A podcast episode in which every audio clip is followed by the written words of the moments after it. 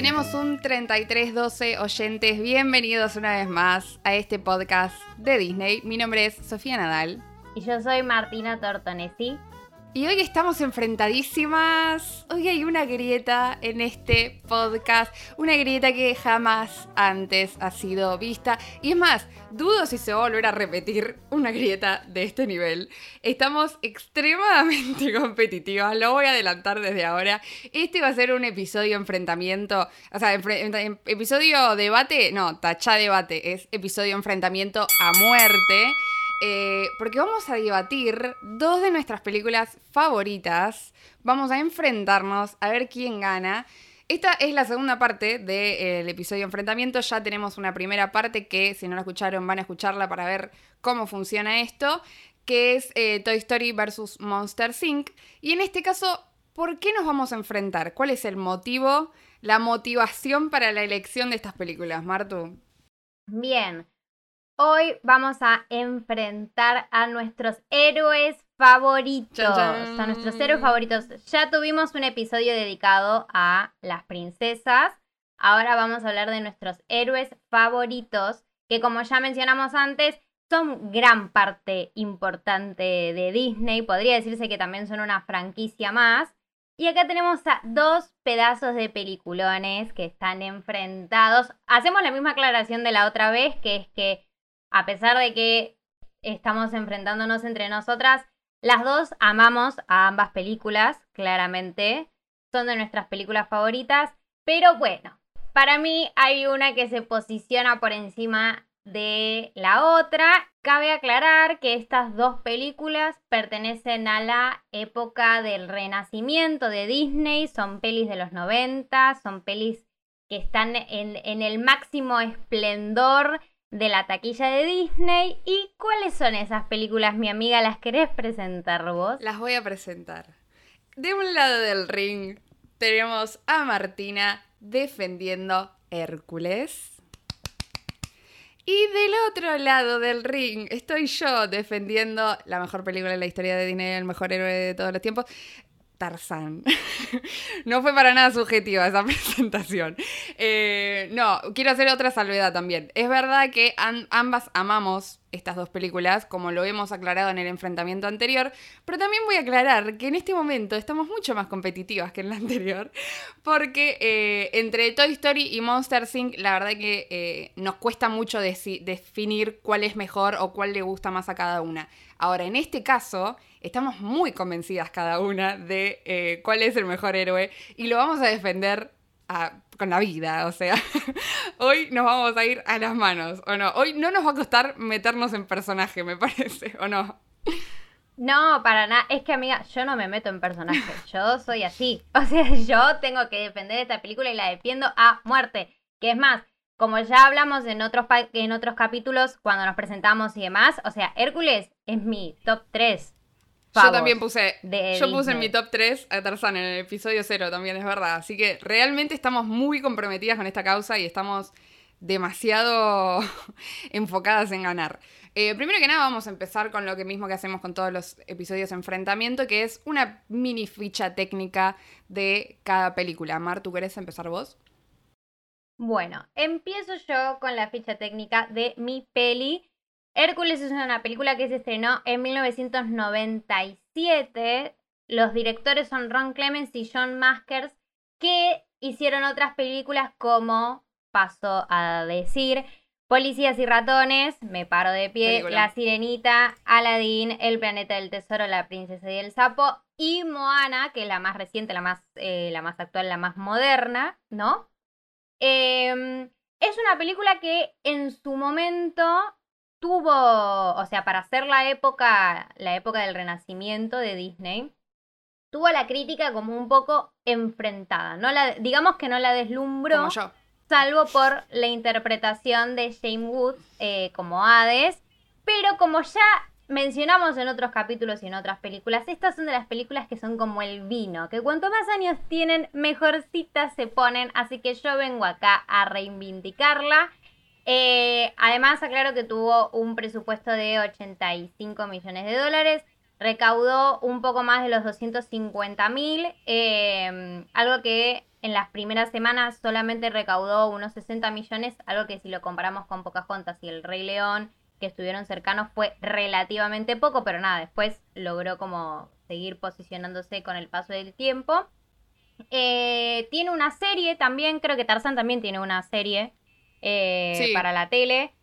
Pero esas cosas, no sé, mucho no le dimos pelota, la verdad, acá nos vamos a enfocar en las películas. Eh, y si los ponemos en cuanto a la crítica, Rotten Tomatoes le dio un 87% de aprobación. IMDB tiene un 7,3 eh, sobre 10 y Sensacine es un 4,5 de 5. Bien, bueno, vamos con el otro lado del ring. Tenemos a Tarzán, es una película del año 1999, de hecho es la última película de la etapa del renacimiento de Disney. Eh, está dirigida por Chris Buck, que hizo nada más ni nada menos que Frozen, que también nos abre la puerta a la teoría de que los papás de Tarzán son los mismos papás de Anna y Elsa. Y bueno, ya hemos hablado de esto, el director lo ha confirmado, pero bueno, nunca nos cerró muy bien. tal vez en otro episodio lo retomemos porque estas teorías nos encantan también. Y además de Chris Buck, también la dirigió Kevin Lima, que hizo también muchos peliculones, entre los que destaco dos. Por un lado, Encantada, que es un peliculón. Y por el otro lado, la peli de Goofy, tal vez una de las más eh, poco valoradas eh, de la historia de Disney. Eh, tardaron tres años en animar esta película, así que imagínate el laburo que tiene. Eh, bueno, claramente no tiene una historia original, o sea, no es un personaje original, sino que está eh, basado en la colección de libros de Edgar Rice Burroughs, o Burroughs, que salió en 1912, que es con el primero salió en 1912 y se llamaba Tarzan of the Apes.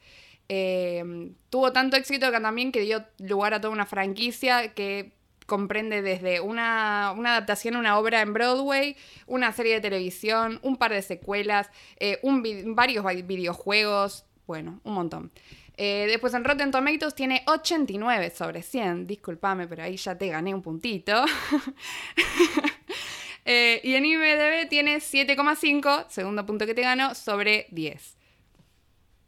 No es nada eso, no es nada. Se ponen en, juego cuestiones subjetivas ahí para terminar de para terminar de puntuar en, en, esas páginas, ¿me entendés? Tipo, además, ¿quién es la crítica? Tipo, ¿quiénes son las personas que estudian cine para decir que Hércules es peor que Tarzán? Dios mío, no saben nada. Acá lo que importa es lo que venimos a decir nosotras. Y como la vez anterior, acá también tenemos categorías que vamos a ir ganando, vamos a ir sumando nuestros porotitos uno cada una y al final de todo vamos a ver cuál de las dos películas ganó eh, la mayor cantidad de categorías. ¿Cuál tiene más puntos, diríamos? Y también recuerden, o si no lo saben, nos tienen que seguir en nuestras redes, que en el episodio enfrentamiento del día de hoy hubo una de las categorías que las dejamos al voto popular. Hicimos encuesta en Instagram, dijimos, dijimos bueno, esto lo van a decidir ustedes y tenemos los resultados en nuestro poder. Así que quédense para casi el final, que vamos a llegar a esa categoría, y vamos a ver quién ganó.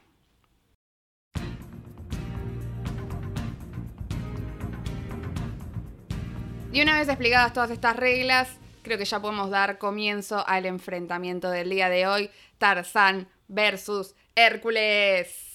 Se pudre, se pudre. Te mataré, amiga, te mataré. se pudre, se pudre. Bueno, vamos a empezar por la categoría argumento. Y voy a empezar yo porque me parece que la otra vez empezaste vos, así es equitativo. Bueno, primer, eh, primera categoría, categoría argumento. Hay que tener en cuenta que ambas películas se basan en personajes ya existentes, o sea, Hércules de la mitología romana y Tarzán de los libros y los cómics y demás, lo cual que me parece que es una buena, un buen punto de partida porque partimos más o menos de la misma altura, ¿no?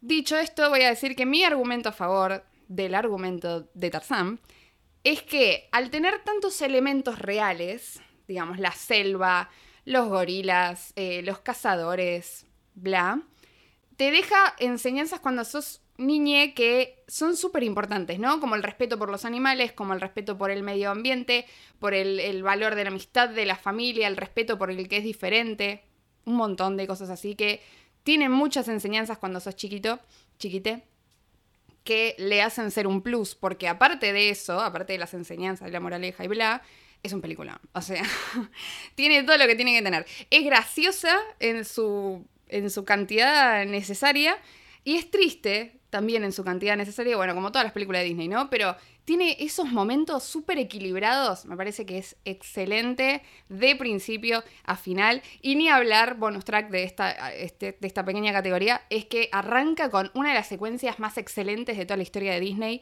que es toda esa secuencia de los padres con el, el barco, el, el hijo de Kala y Kerchak. No, listo, peliculón, te toca. Bueno.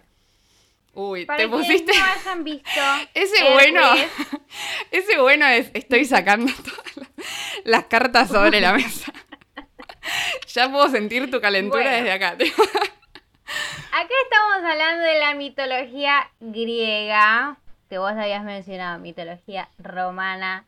Es mitología griega, mi querida amiga. Y te vengo a contar acá que en realidad la historia de Hércules o de Heracles es una historia bastante turbia. Y acá lo que hizo Disney fue, como siempre, saber adaptar las cosas turbias a las cosas aptas para todo público, apto para toda la familia y dejarnos una buena enseñanza que en este caso es la humildad sobre todas las cosas, hacer las cosas con corazón y gratitud y de manera desinteresada, que me parece algo que te hace ser eh, mucho mejor persona que cualquier otra cosa ecológica, ambiental que vos mencionaste por ahí. No, los animalitos, Eh, amiga, los gorilas. Eso es mucho más importante. Bueno, Hércules, a ver, Hércules tiene, ¿me entendés que tiene criaturas mitológicas? O sea, es como todo, es todo esto lo de este mundo, pero mágico y de los dioses griegos que siempre todos amamos y que todos nos gustan.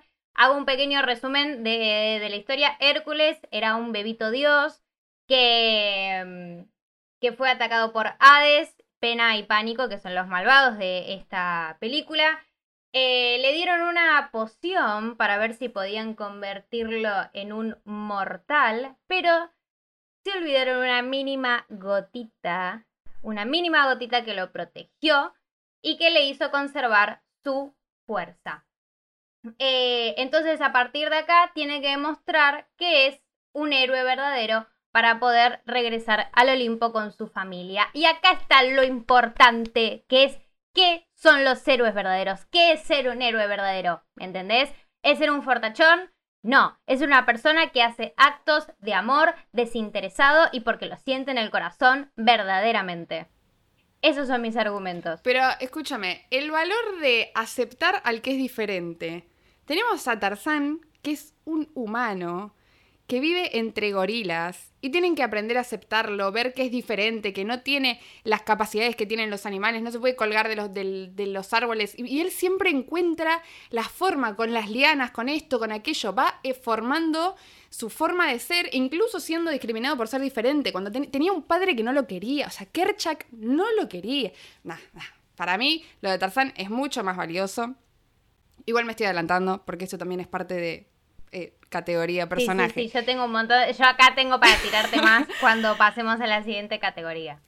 Bueno, amiga, pero aún así, aprender a diferenciar lo que es un héroe verdadero es lo más importante, sobre todo en estos tiempos pandémicos, amiga, en el que tenemos que reconocer quiénes son los héroes verdaderos, toda la gente que está dando su vida acá frente al coronavirus. Y ese es el motivo por el cual yo creo que Hércules, que te enseñe a diferenciar quién es No, un no, fanfarrón y quién es un héroe puedo- verdadero, merece ganar esta categoría. Mira, no puedo creer que hayas usado la carta del COVID. Me parece bajísimo. Me parece que estás a full, ¿eh? Estás muy comprometida. Bueno, para, igual, como te digo una cosa, te digo la otra. Fue baja la carta del COVID, pero igual me parece que por tu justificación y teniendo en cuenta que estamos en categoría héroe, me parece que argumento va para Hércules. Siempre me pareció que tiene también, aparte, como una trama mucho más llamativa. Es mucho más colorida, es como mucho más, no sé, todo eso. Igual me parece que Tarzán sigue siendo mejor, pero no me importa. Está bien, argumento lo ganaste vos, te estoy anotando un punto en este momento. Vamos, vamos. Bueno, siguiente categoría, protagonista héroe. vamos a hablar de las características de los protagonistas que estamos defendiendo el día de hoy. Empiezo yo porque vos empezaste la anterior. Algo que quiero destacar de ambas pelis, que también tienen algo en común, es que en las dos películas vemos la etapa eh, bebé, la etapa puber y la etapa adulta de los dos personajes, porque tanto a Tarzán como a Hércules lo vemos siendo bebés, en su momento más, bueno, a Tarzán lo vemos más como, como un infante eh, y Hércules más como, como un adolescente, así que podemos ver el crecimiento. Sí, es una buena comparación. Eh, el crecimiento de los dos personajes. Y amiga, yo quiero empezar diciendo que Hércules es más carismático, mucho más carismático que mm. Tarzán. Y yo te voy a contar qué es lo más importante de Hércules. Porque Hércules tenía todo, todo a su favor para volverse un machirulo insoportable, condescendiente, de los que nosotras no nos bancamos. Y sin embargo, no, te estás ayudando lo que le mucho. enseñan, y sin embargo, lo que le enseñan es humildad. ¿Me entendés? Humildad, que es lo más importante. Porque podría haber sido un insoportable, como en su principio medio que, medio que lo era, pero después siempre terminó mostrando que era, que era un tímido, que en realidad como que solamente quería, quería demostrar lo que él podía hacer, quería que le den una oportunidad y demás. Y siendo así, em, siendo así todo, todo forzudo, encantador y demás, la película le enseña y le va dando sus cachetadas para que se ubique en el camino y sepa identificar qué es lo importante y qué es lo que verdaderamente vale la pena. Porque vos fíjate, él podría haber, él podría haber seguido por el lado de la fama, ¿me entendés? Podría haberse quedado con, con sus ganancias, ¿me entendés? Como vemos en un momento que, que está eh, rodeado, que está con la capa de, de Scar y que le están pintando el cuadro así. Y él no quiere eso, ¿me entendés? Él sabe que está para algo superior. Pero él lo disfruta para algo igual. mayor. Lo disfruta. Bueno, pero es el cre justamente es el crecimiento del personaje. ¿Qué es lo que te enseña la película? A que no seas un insoportable, a que no seas un fanfarrón de esos que no nos bancamos. Y es por eso que yo creo que mi personaje es mejor que el tuyo. Yo creo que con todo eso a mí me estás dando el punto, porque justamente medio que mi justificación viene por por ese lado de por qué Tarzán justamente es mejor, porque no tiene todo ese... Él es bueno, ¿me entendés? Para... Primero voy a empezar con un dato curioso que me re gustó cuando estaba buscando información para este episodio, que es que eh, en la búsqueda de actores para el papel de Tarzán, que lo interpreta un tipo que no es muy conocido igual, eh, Brendan Fraser audicionó dos veces para hacer eh, la voz de Tarzán y terminó siendo seleccionado gracias a esta audición eh, terminó siendo seleccionado para George, George, George de la selva, que está fuerte. Eh, película. Eh, y me encanta esta, esta este dato porque siempre, o sea, de chico siempre pensás que Tarzán y George de la selva están como re relacionados y medio que lo están. Así que nada, me parece un gran dato curioso. Ahora sí, me pongo competitiva de nuevo, ya se terminó la parte de la trivia. voy a empezar con un primer argumento, que es que Tarzán es mucho, mucho más tierno que Hércules. Sí, es cierto, Hércules tiene mejores cualidades en términos de encantador. Y que, no sé si tanto hasta ahí, para mí sí es más carismático, bueno, pero digamos, el 50% de su, de su ser carismático es gracias a Ricky Martin, digamos. Si no tuviera Ricky Martin, no sería lo mismo. Pero bueno, ponele, te la dejo pasar. De todas formas, Tarzán me parece mucho, mucho más tierno. Hércules es todo creído y jede y qué sé yo. Sí, está bien, después aprende. Pero Tarzán es humilde desde el minuto uno, desde el minuto cero. Tiene, aparte, otra cosa, tiene eh, mucho más mérito su crecimiento y su desarrollo y eh, su ser heroico. Porque él es humano. O sea, él se tiene que desarrollar encima con cero herramientas porque está viviendo con gorilas, eh, semidesnudo. Eh, él es humano y aprende a hacer todo por, su, por sí solo. Eh, aprende a hacer todo por sí solo porque nadie le quería enseñar, todos lo subestimaban, todos lo ignoraban. Me parece súper mucho más, mucho más meritorio lo de Tarzán. y Hércules, es un semidios. También lo subestimaban. No, pero Hércules es un semidios, amiga, no tiene que hacer mucho esfuerzo. Escúchame, ya tenía fuerza Sí, lo, está bien, lo, lo subestiman, tiene una mini fase de rechazo cuando es todo adolescente flaquito y qué sé yo. Pero Tarzán nunca, nunca es fenómeno, le decían fenómeno. Nunca es aceptado y siempre se tiene que bancar todo el rechazo de encima de su propia familia. No era que no era popular con, entre los adolescentes de Grecia, no. El tipo se tiene que bancar el rechazo de su familia y de su propio padre e incluso así los protege a todos igual. Es muchísimo más heroico de que Hércules que empieza queriendo atención, digamos. Sí, está bien, después hay un desarrollo de personaje, pero Tarzán es bueno desde el minuto cero. Mentira, Hércules, Hércules no empieza queriendo atención. Hércules empieza queriendo volver con su familia. Hércules empieza queriendo aprender, por eso recurre a un maestro, por eso recurre a Filotetel. Si no, el tipo se mandaría él solo por la vida a, hacer actos heroicos, entre comillas, pero no, ¿me entendés? Pero el adolescente lo trataban de fenómeno. El adolescente lo trataban de fenómeno. Y esto que voy a decir él no era. Él podría haber tenido todas las herramientas y todas las cosas para terminar siendo un fanfarrón. Pero él desde el principio no quería ser un fanfarrón. Él desde el principio no lo era, ¿me entendés? Él desde el principio tiene su lado timidón, ¿me entendés? De que quiero ir con mi padre, Zeus, ¿me entendés? Bueno, cuando se reúne con el padre no es la gran cosa tampoco. A ver, ahora en cambio, eh, Tarzán, cuando cala, lo que lo banca y que lo lleva y que le muestra todo lo de sus padres, qué sé yo, es una cuestión de que te marca el corazón acá y si lo cuento mucho me pongo a llorar en este momento, ¿me entendés? Tipo, me, mira, piel de gallina, ¿me Piel de gallina, mira, a la cámara. Eh, no, me parece que Tarzán tiene, aparte insisto con esto, tiene mucho más mérito porque a Hércules todo se le hace más fácil porque es un semidios, ¿me entendés? O sea, este tipo no solo era poco aceptado, rechazado, odiado por su propia familia, discriminado por no tener pelo, o sea, que todo el tiempo le dicen que no, que no es gorila, que no se puede subir a los árboles, no puede hacer nada, el tipo... Y sin embargo termina siendo el jefe de, eh, de toda la... Eh, de toda la manada, digamos. O sea, el otro ya lo tenía todo. O sea, por una gotita era semidios, ¿me entendés?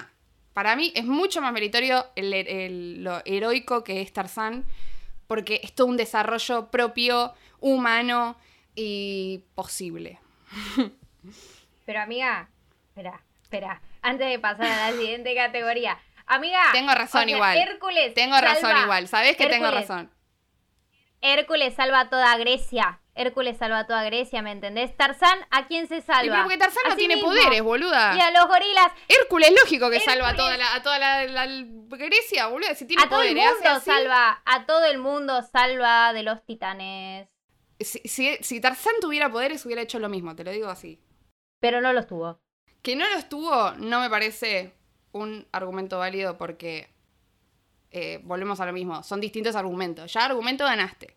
Digo, lo de Tarzán es mucho más meritorio. Y lo es. El entrenamiento de Hércules es esto. Al lado de lo que hace Tarzán. De todas las cosas y todos los desafíos y obstáculos que tiene que superar Tarzán. Pelea contra un leopardo, amiga. Contra un leopardo pelea, escúchame. Así, desnudo encima, tipo a mano limpia. A, a las piñas. Nada, no me jodas.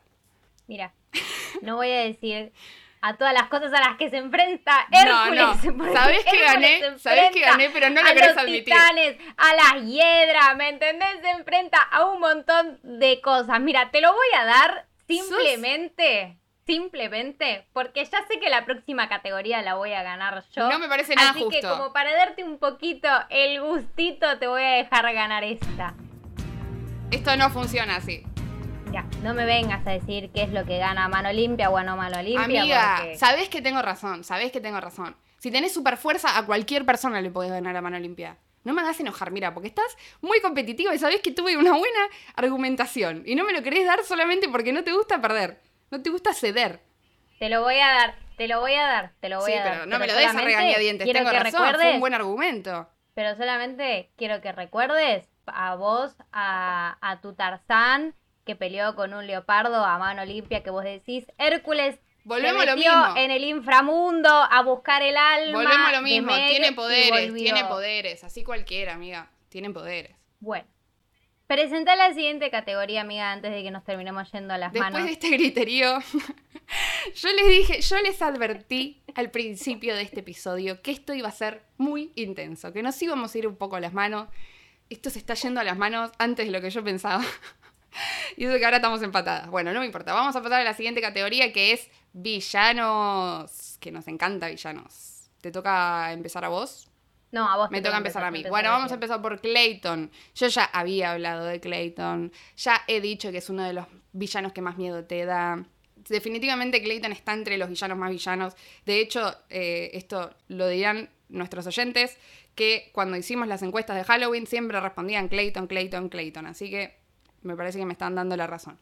Eh, pero aparte lo que tiene Clayton es que lo que más miedo da es lo cruda que es su maldad, porque justamente hace algo real, mata animalitos, o sea, es una barbaridad, es una barbaridad en qué cabeza cabe, es un villano super villano. A diferencia de Hades que tiene poderes, entonces yo te voy a seguir jugando esta, porque la verdad que para mí, entre algo que es real eh, y algo que tiene poderes, bueno, obvio que si tenés poderes vas a ir a algo más mundial, de vamos a destruir el mundo, no, bueno.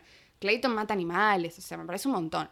Y eh, bueno, tiene una maldad mucho más real que la que tiene Hades, que hace magia y demás. Y otro dato curioso, ahora sí me despido, eh, es que eh, el hecho de que el villano se llame Clayton es un guiño a el libro original de Tarzán, digamos, el origen origen, porque se llamaba John Clayton Tarzán. O sea, el nombre original de, de Tarzán es John Clayton y justamente Disney hizo como este pequeño easter egg a el libro original diciendo, bueno, le vamos a poner al, villano Clayton y de hecho viste que está ese diálogo cuando Clayton y Tarzan se conocen y él le dice Clayton y Clayton dice, ¿cómo sabe mi nombre? No sé qué, bueno, es un easter egg, digamos, queda, es como todo parte de, de ese guiño al original. Bueno, empiezo yo. Hades, Dios de la Muerte, hola, ¿qué tal? Listo. Acabo de ganar esta categoría sin ningún otro tipo de argumento. Mal aprovechado. Aún así, los voy a desplegar, los voy a desplegar de todas maneras. Estamos hablando de Hades, que vos admitiste que era de tus favoritos también, que vos lo admitiste. Y tenemos a un personaje que es el equilibrio justo entre la maldad y el humor. Siempre eh, ya sabemos que los villanos se llevan eh, como las mejores líneas y las mejores frases de las películas y claramente las más icónicas las tiene Hades. Algo que quiero recalcar es que nuestros dos villanos son protagonistas de dos memes muy conocidos. El de, en tu caso, Clayton es el de Clayton. Y en mi caso es el de, muchachos, el Olimpo queda por allá. Es excelente.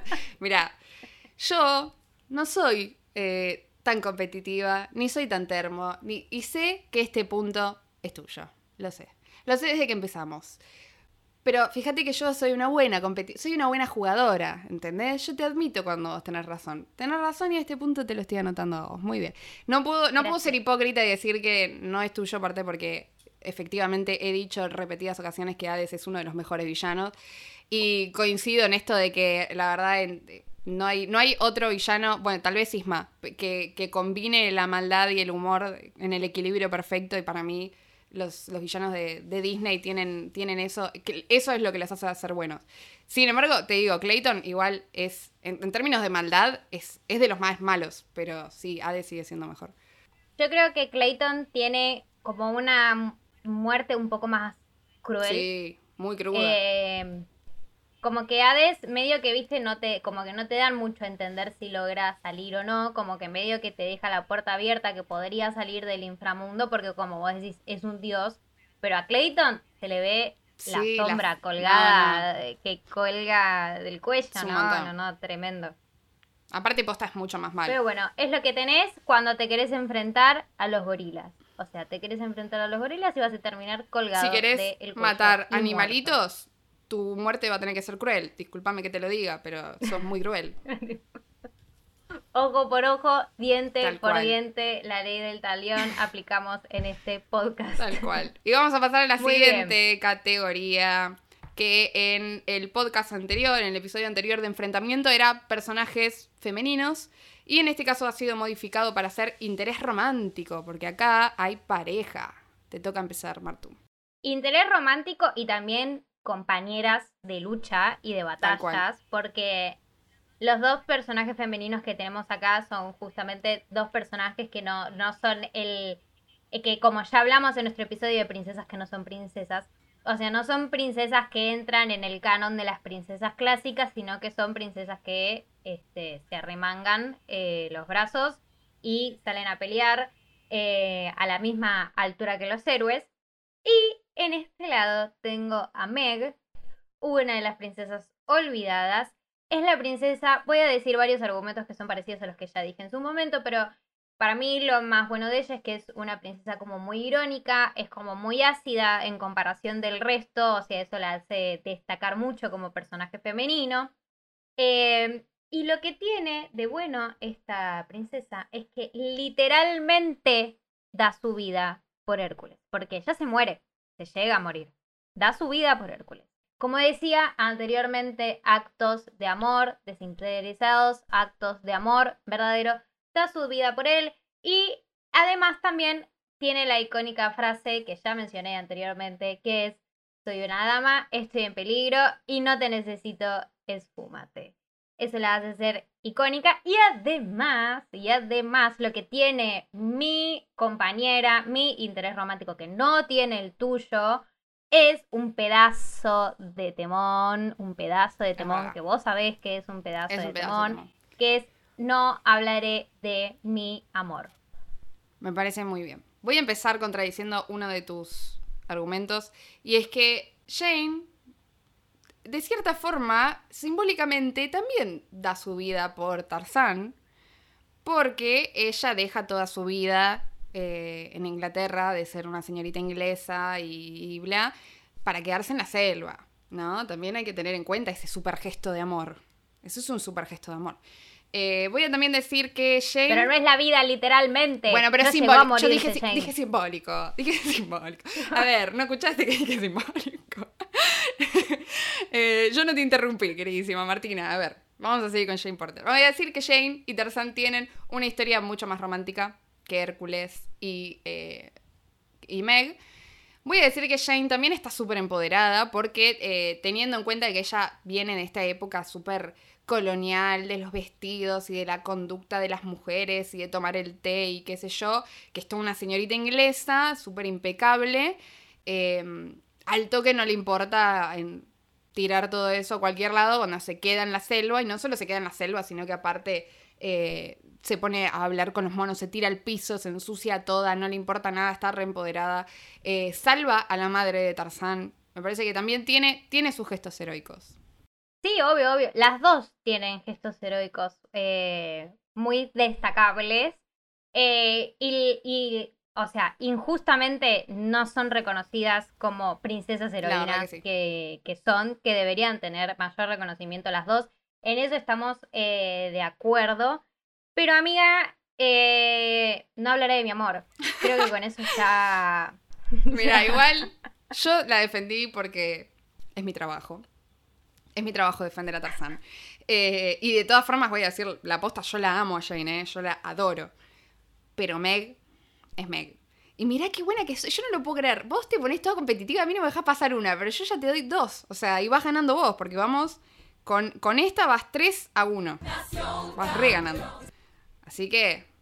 Bájame la competitividad. Yo por lo menos te admito, ¿eh? La verdad, es verdad que Meg es mucho mejor que Jane. Mira que a Jane la amo, pero Meg gana.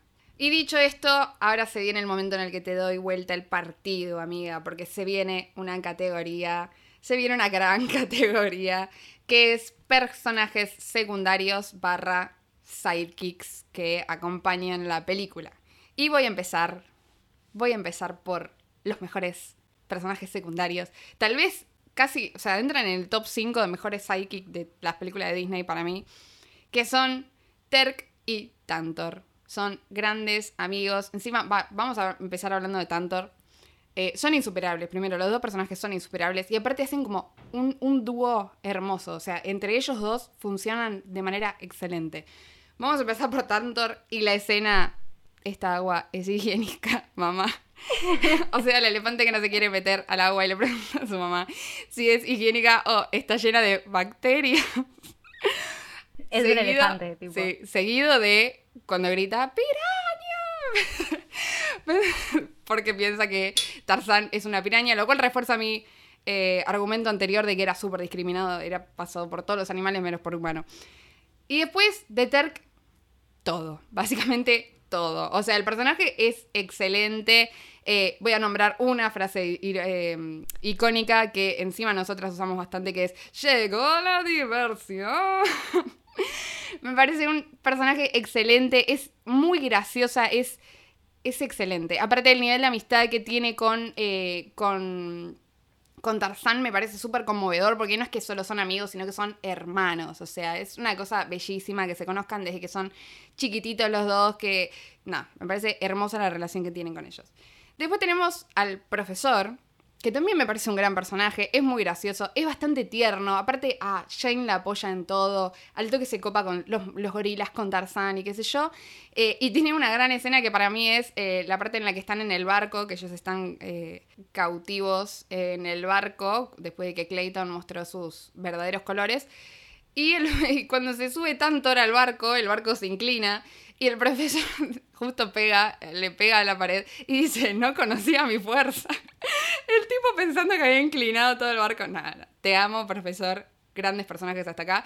Y voy a cerrar con dos personajes que no solo suman en términos de alivio cómico, sino que son tienen toda una complejidad y un desarrollo de personaje muy interesante, que son Kala y Kerchak. Kala, te amamos, Kala es la mayor figura materna, hermosa y más conmovedora de toda la historia de Disney. Y por el otro lado, Kerchak, que también eh, trae mucho a la historia, ¿no? Porque toda esta relación conflictiva que tiene con Tarzán, eh, todo el desarrollo de la relación que Tarzán tiene con cada uno, eh, la relación de Kale y Kerchak entre sí, me parece que todo eso se desarrolla de manera increíble, más allá de que sean personajes secundarios. Y cerrando así, me parece que estos, este conjunto de personajes gana esta categoría. Bueno, eh, esta categoría te la voy a dejar pasar. Daré mis argumentos, porque como vos decís, eh, no soy mala perdedora como le querés hacer creer a todo el mundo. No. Esta categoría acepto que la tenés ganada vos, pero voy a explicar por qué la tenés ganada vos. De mi lado tenemos por un lado a Pegaso, y Filotetels, que son dos personajes muy buenos. A mí me gusta mucho Pegaso, me gusta mucho cuando le dicen que es un magnífico caballo con el cerebro de un ave. Así, porque justamente me hace acordar a mi perro y todo lo que me va a acordar a mi perro me va a dar mucha ternura y lo voy a traer a colación en este podcast.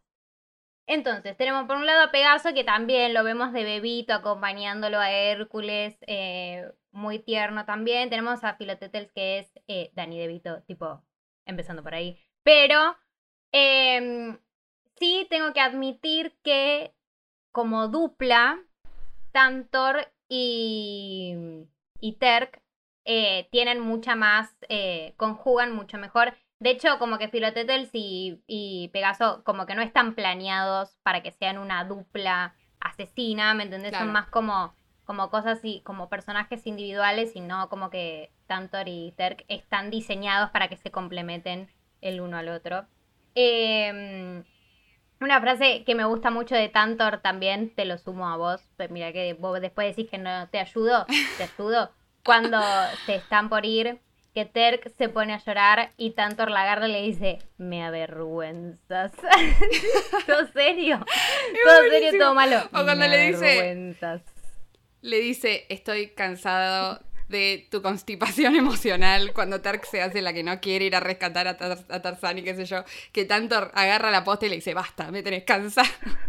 no, no, son grandes son Grandes personas. Igual voy a agregar también a lo tuyo que para mí Pegaso eh, lo que tiene, eh, que es una de las cosas que más me gusta de las películas de Disney en general, es que no habla. O sea, me encanta cuando Disney logra que eh, personajes que no hablan sean tan queribles y que transmitan tanto. Eh, que lo hace con un montón de personajes, con un montón de psyche que son, em, que son justamente animales que no hablan y acompañan, eh, pero me parece que Pegaso es un ejemplo excelente. Sí, acá otra cosa que quiero destacar, ya que vos mencionaste también a la figura paterna y a la figura materna, yo creo que sí, que Kala, Kala la amamos, que Kala y que Kerchak son como figuras paternas más importantes y que también tienen más protagonismo en la película. Pero acá lo que me gusta es que Hércules tiene a sus padres adoptivos y tiene a Zeus, y es como que no reniega de eso, ¿me entendés? Es como que cuando decide volver, de hecho, le muestran que él como que él les compra una casa enorme cuando se empieza a ser famoso y demás, y que cuando vuelve a ser eh, mortal, em, se reencuentra con ellos. Es como que eso me parece un, como un gesto re lindo de que lo muestren, de que bueno, él termina admitiendo que tiene tres padres, un poco como lo que le pasa a Tarzán también. O sea, Tarzán también tiene a sus padres biológicos.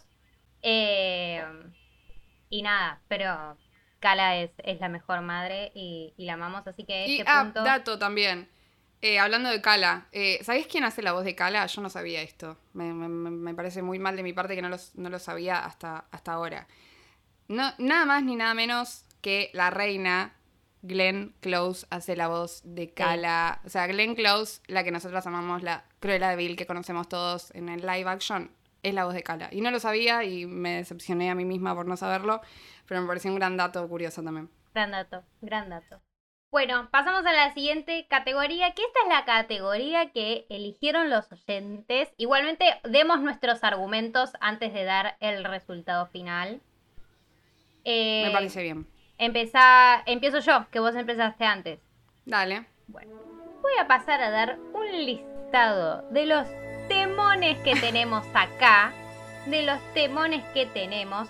Eh, cabe destacar que eh, la, la, canción Go to the Distance estuvo nominada a la mejor canción eh, en los Oscars y que perdió, a ver, perdió bien perdido contra la canción de Titanic que estuvo nominada ese mismo año y se llevó el Oscar ella. A ver, podría haber sido una canción eh, ganadora del Oscar perfectamente, pero bueno, tuvo una buena competidora. Y acá lo que tenemos es a las musas. Que las musas son más o menos el 50% de la película son las musas, que son personajes que nos encantan y que además están los rumores de que, están los rumores medio que casi una confirmación de que para el live action que están planeando hacer de Hércules no estén. Así que vamos a ver. Van, van a estar, supuestamente van a estar, van a ser blancas. Lo cual también es bastante polémico y tal vez hablemos en otro episodio. Pero está como entre eso. O no están o son blancas. Claramente prefiero que sean blancas antes de que no estén porque es nefasto. Es nefasto que no estén las musas en un live action de Hércules, ¿no? Sí, es como que las dos decisiones son polémicas. Cualquiera de las dos decisiones serían polémicas. Eh, porque además si son blancas, o sea, no es por estigmatizar, pero la gracia de las músicas también es, la música gospel que hacen ellas y es como una música mucho más de origen negro que de origen blanco. Entonces hay que ver si, si el soundtrack va a tener eh, los mismos tintes que, que la versión animada, pero bueno, no nos adelantemos a eso ya vamos a, en un futuro vamos a, cuando salga la película ya lo comentaremos. Y tenemos a La Virtud. Mi gran virtud, su gran virtud. Con toda la presentación eh, en las vasijas, todo me encanta. Después está Llegaré a mi meta, Temón, que en inglés es Go to the Distance. Eh, mi última esperanza, Eres tú, que mi última esperanza es el momento en el que están entrenando con Filotetels de cero a héroe, de cero a héroe. Tipo, todas estas canciones que estoy eh, mencionando son canciones del el karaoke de cumpleaños de Martina. Eh, no hablaré de mi amor. No, tipo, ¿qué más tengo que decir de no hablaré de mi amor? Eh, que lo mencionamos más o menos en todos los episodios. Y por último, nació un campeón. Diste por terminado tu argumento ahí. Y voy a decir yo mi argumento similar a cuando vos dijiste Hades, el día de la muerte, film. Yo te voy a decir Phil Collins cantando en español. Fin del argumento. O sea. En la está el poder, en el sabio está el saber. O sea. Cantando en español mal. ¿Entendés lo que te estoy diciendo? Para, y vos dijiste, Go the Distance podría haber ganado un Oscar. Phil Collins ganó el Oscar a Mejor Canción Original.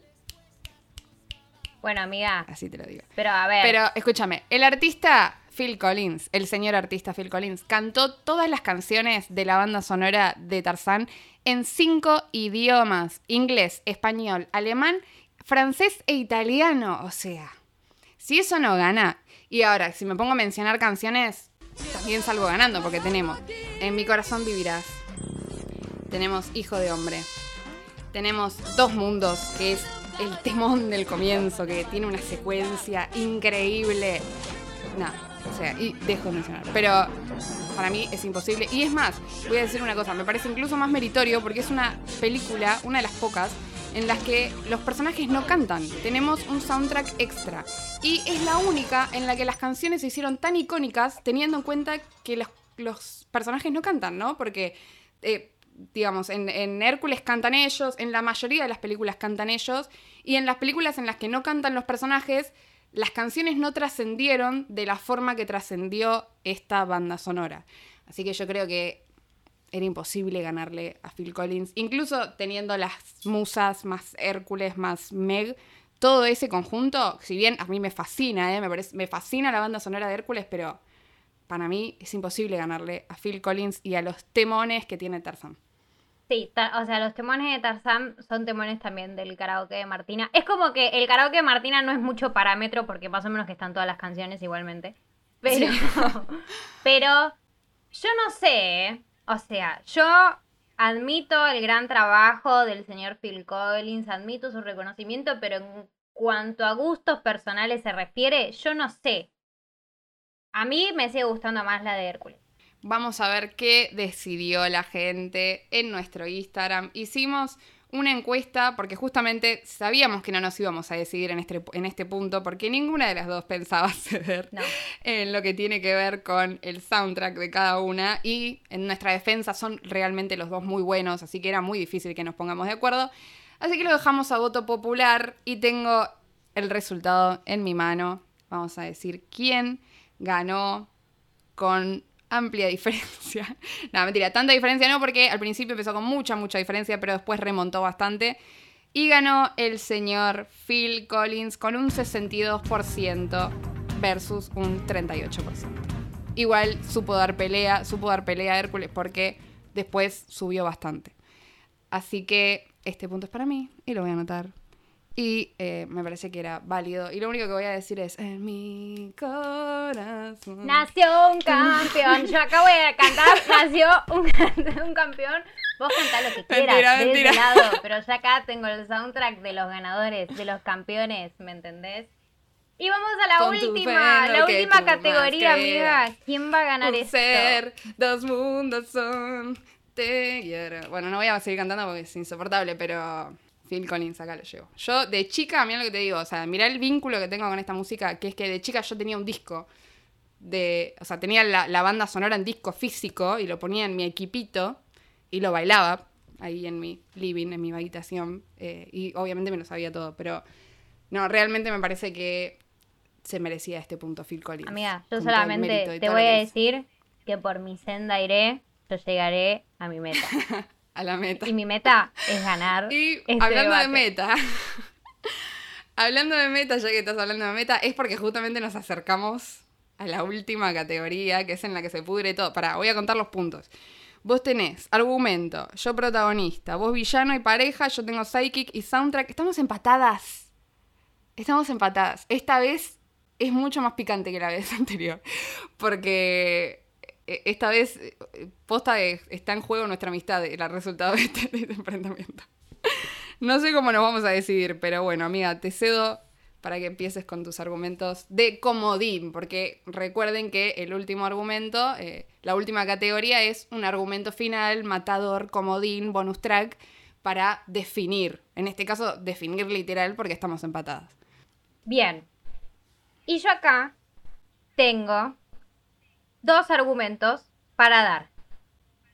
El primero. Cuando yo la semana, la otra vez quise tener dos, no me dejaste, ¿eh? Que conste. El primer argumento. A ver, si me tengo que quedar con uno, me quedo con uno. En realidad el otro es más un dato curioso. Eh, está bien, está bien. otra cosa. te dejo que tengas dos. Pero acá me la banco y si me quiero quedar con uno, me quedo con uno solo. Uno que voy a dar, que es más dato curioso que otra cosa, es que en el mundo de las teorías y demás, Hércules es el primo de la sirenita. Es el primo de la sirenita, porque, a ver, estamos hablando de la mitología griega. Claro. Poseidón es el hermano de Zeus, es el primo de la sirenita. Acá tenemos un árbol genealógico y empiezan a desplegarse eh, otras teorías. Es recomprobable eso. es recomprobable, es sumamente Efectivamente son primos. Sí. Pero mi argumento matador, acá, mi argumento asesino de la vida, es el señor Ricky Martin. Vos viste que yo no lo venía mencionando. Te diste cuenta. Es no verdad. lo venía mencionando porque justamente me lo quería guardar acá.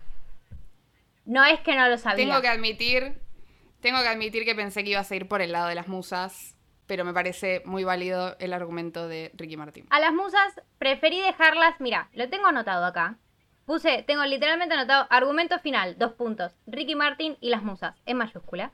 Pero dije, voy a dejar las musas para el soundtrack. Voy a dejar las musas para cuando tenga que hablar de, del soundtrack y haré que ese sea mi, mi, punto, mi punto a favor en el soundtrack, mi punto diferencial, digamos.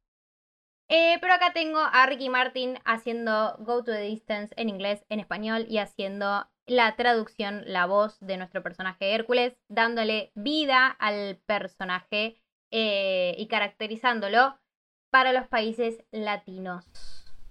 Muy bien. Me parece bien tu comodín, muy válido, eh, esperable. Y mi comodín, mi argumento final, matador, va a venir una vez más por el lado de la historia del cine. Y me voy a atrever a decir que no existe escena más icónica y romántica que la de Jane y Tarzán con las manos. Y ella sacándose el guantecito. Y aparte de que está seguida por una secuencia súper archimega graciosa, que es él diciéndole, yo Tarzán, tú, ay, ya sé, que es excelente. Eh, tipo, tiene justo el, el nivel cómico para eh, cortar con el romanticismo de, la escena anterior. Y te desafío a que encuentres una escena más icónica que esa en, en Hércules. Que sea icónica en términos de historia del cine, porque eh, en términos de fanatismo por Disney, Hércules tiene un montón de escenas icónicas y Tarzán también.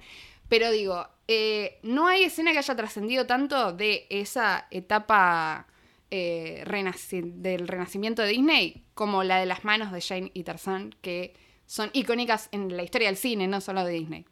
Amiga, Ricky Martin siendo Hércules, ¿te parece que no es trascendente? ¿Me entendés lo que te estoy diciendo? Estamos hablando de Ricky Martin, de Ricky Martin. Y además, perdóname Y que estamos te diga, hablando ¿no? de las manitos, de las Perdóname que te manitos. diga. Es un símbolo. Amiga, Es un símbolo, otras un símbolo de amor. amiga, hay otras películas que tienen partes más emocionantes y partes más tiernas que esa. Ojo, ojo, Hércules, Hércules, eh, tiene su parte romántica, tienen la parte que tiran la piedrita y le rompen los brazos a, a la Venus. Eh, y esa también es una parte romántica cuando le da la florcita. Pero todo eso. Pero hablamos ¿me de? Se iconicidad. representa- Se representa en una canción que es icónica, ¿me entendés? Todo eso lo tenés en una canción. que No, no hablaré no de es amor. icónica. No es No icónica. hablaré de mi amor, no es icónica. No hablaré de mi no amor. es icónica. Me atrevo, me atrevo a decir esto, incluso siendo una de mis canciones favoritas de la historia de Disney, ¿eh? No me parece tan icónica eh, en términos de reconocimiento. Me parece que los fanáticos de Disney la tenemos ahí arriba. Y no lo voy a discutir porque Y yo también la obvio. tengo ahí arriba. Pero me parece que no es tan icónica como la escena a la que me estoy refiriendo. Hay mucha gente que no es tan fan de Di- que le gusta Disney, pero no es tan fan y tal vez no se acuerda de la canción de Megara, pero si hay una persona que no es tan fanática de Disney, pero igual le gusta, sí se acuerda de la escena icónica de las manitos de Jane y Tarzan. Te estás enrollando De esa conexión, amiga. de esa conexión cósmica y amorosa y romántica y de mucho amor y heroísmo. Y heroísmo. Amiga, yo de verdad no puedo creer lo que acabas de decir, ¿eh? De lo, o sea, que los oyentes. Me lo te vas a echar en cara todo el año, pero... Que la gente te juzgue, que la gente te juzgue por lo que acabas de decir. Mira, yo voy a decir. Que este conste que yo aclaré, a mí me encanta, ¿eh?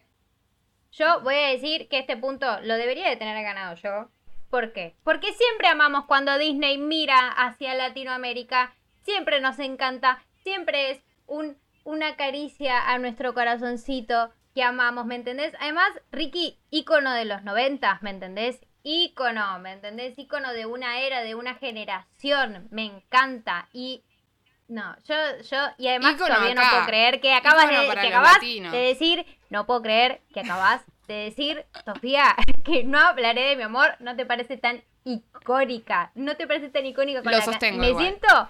sien- Me sien- siento que un puñal en el corazón con lo que acabas de hacer, amiga. Tipo, de verdad, siento un puñal en el corazón. Pero pará, no te lo tomes personal. Estoy diciendo que a mí me fascina ese tema, pero creo que no trascendió tanto como lo icónica que es esta escena. De todas formas, si bien sostengo que para mí mi argumento es más válido, creo que.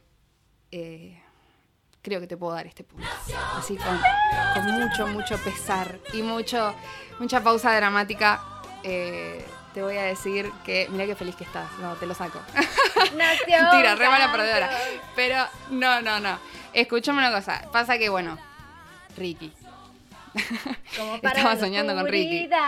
Pero- Nació un campeón. Sí. Amiga, no me estás dando ningún punto. Me lo gané. Me lo gané este punto. Me lo gané. Que conste que mi argumento tenía mucha lógica también igual, ¿eh? Y lo sostengo, lo sostengo. Sigo sosteniendo que en, en Hércules no hay ninguna escena tan icónica como esta de las manos de Jane y Tarzán. Pero bueno, Ricky Martin. Porque Ricky Martin Y, es eh, icónico. sostengo otra cosa, antes que te lo sigas tomando personal y antes de que los oyentes dejen de escuchar este podcast porque digan, no, pero esta chica está re loca. Eh, a mí me encanta no hablar de mi amor. Amo Hércules, amo a Megara, amo a todas las canciones de, de Hércules. Solo que lo otro trascendió más en la historia del cine. Porque eh, no hablaré de mi amor, es muy de nicho, es muy de Disney, muy de fanático, muy de, de nosotras, ¿me entendés? Es verdad lo que te estoy diciendo. Es más, vamos a hacer una encuesta. Miren lo que te digo. te lo Hacela, redoblo. hacela Vamos a hacer una encuesta. Y te vas a acabar tu, ¿Tu propia festejo excesivo? sepultura. Hacela y te vas a acabar tu propia sepultura. No, tu festejo excesivo me dio ganas de, re- de hacer revancha de esto, ¿ok? Te la voy a retrucar, te la voy a retrucar en el Instagram. Y ya hablando del Instagram y ya dando por finalizado todo este criterio y este esta pelea y este enfrentamiento, más enfrentamiento que nunca entre nosotras dos, ¿dónde nos pueden encontrar a Martu? Así ya nos dejan de escuchar, pobrecito, que ya no quieren saber más nada. Y gracias por escuchar hasta acá, ¿no? Obvio. Como faro en la oscuridad, ah, nació No, basta, basta de festejo excesivo, basta. Dije redes, dije redes. Pasaré a leer nuestras redes para que pasen eh, y sigan votando este debate a ver cuál de las dos películas es su favorita eh, y cuál es más icónica, además. Eh, pueden encontrarnos en arroba tenemos un 3312 pod en nuestro Instagram y nuestro Twitter es arroba tenemos un 33-12. Muchísimas gracias por haberse quedado hasta acá en este debate súper picante y súper extenso, amiga. Se nos fue la mano con esto. Eh, Como siempre. Pero no importa, teníamos muchas ganas de hacerlo y nos divertimos muchísimo haciendo. Así que eh, por, por mi senda iré, yo llegaré a mi meta, llegué a mi meta. Llegué a mi meta, que fue defender esta película. En mi corazón vivirás, amiga. En mi corazón vivirás. Dos mundos yo llegaré a mi meta. Yo soy Martina Tortonesi. y yo soy Sofía Nadal. Y simulacro terminado.